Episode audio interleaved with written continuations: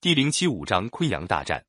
更始帝刘玄即位后，派王凤、王长、刘秀进攻昆阳，他们很快的打下昆阳，接着又打下了临近的郾城和定陵。王莽听到起义军立刘玄为皇帝，已经坐立不安，如今连失了几座城池，更是着急，立即派大将王寻、王毅率领兵马四十三万人，从洛阳出发，直奔昆阳。为了虚张声势，王莽军不知从哪儿去物色了一个巨人，名叫巨无霸。巨无霸长得个子特别高，身子又像牛那样粗大。他还有一个本领，就是能够驯养一匹老虎、豹、犀牛、大象。王莽派他为校尉，让他带了一批猛兽上阵助威。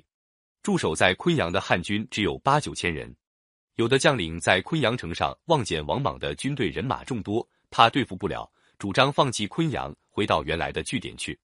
刘秀对大家说：“现有我们兵马和粮草都缺少。”全靠大家同心协力打击敌人。如果大家散伙，昆阳一失守，汉军各部也马上被消灭，那就什么都完了。大家觉得刘秀说的有道理，但是又觉得王莽军兵力强大，死守在昆阳也不是个办法。商量的结果，就决定由王凤、王长留守昆阳，派刘秀带一支人马突围出去，到定陵和郾城去调救兵。当天晚上，刘秀带着十二个勇士，骑着快马，趁黑夜冲杀出昆阳城南门。王莽军没有防备，就给他们冲出了重围。昆阳城虽然不大，但是挺坚固。王莽军凭着人多武器精，认为攻下昆阳不在话下。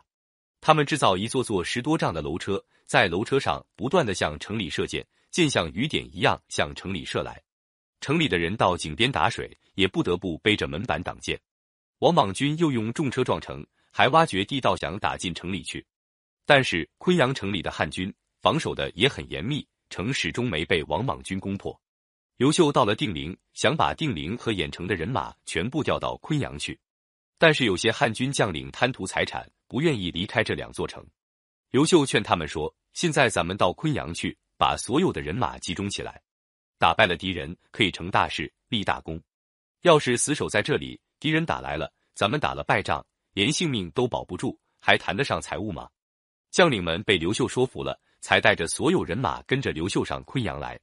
刘秀亲自带着步兵、骑兵一千多人，组织一支先锋部队赶到昆阳。他们在离王莽军四五里的地方摆开了阵势。王寻、王毅一瞧汉军人少，只派了几千兵士对付。刘秀趁敌军还没有站稳阵脚，先发制人，亲自指挥先锋部队冲杀过去，一连杀了几十个敌人。汉军前来救援的大队人马赶到。见刘秀的先锋部队打得勇猛，也鼓起了勇气，几路人马一起赶杀过去。王寻、王毅被迫后退，汉兵乘胜猛击，越战越勇，一个人抵得上敌人一百个。刘秀带着三千名敢死队向王莽军的中间部队冲杀过去。王寻一看汉军人少，不放在眼里，他亲自带着一万人马跟刘秀交战，但是一万人还真打不过刘秀的敢死队。打了一阵，王寻的军队开始乱了起来。汉兵越打越有劲儿，大家看准王寻，围上去乱砍乱杀，结果了王寻的性命。昆阳城里的汉军王凤、王长一见外面的援军打了胜仗，就打开城门冲了出去，两下夹攻，喊杀的声音震天动地。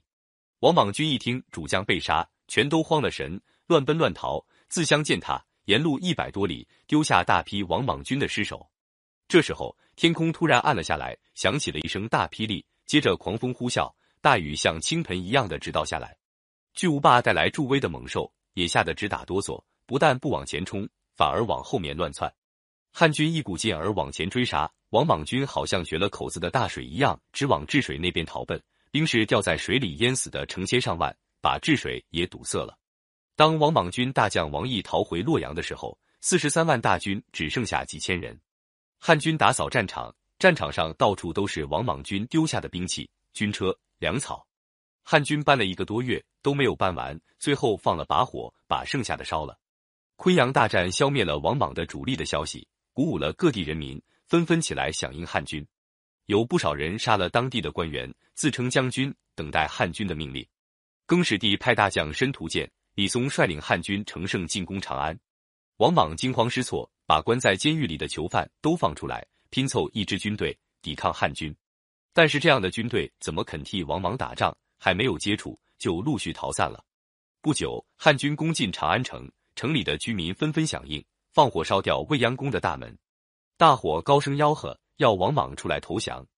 王莽走投无路，带了少数将士逃进了宫里的一座箭台。那座箭台四面是水，火烧不到那里。汉军把箭台一层层围起来，一直围上几百层。等箭台上的兵士把箭都射完了，汉兵冲上台去，结果了王莽的性命。王莽新朝维持了十五年，结果土崩瓦解。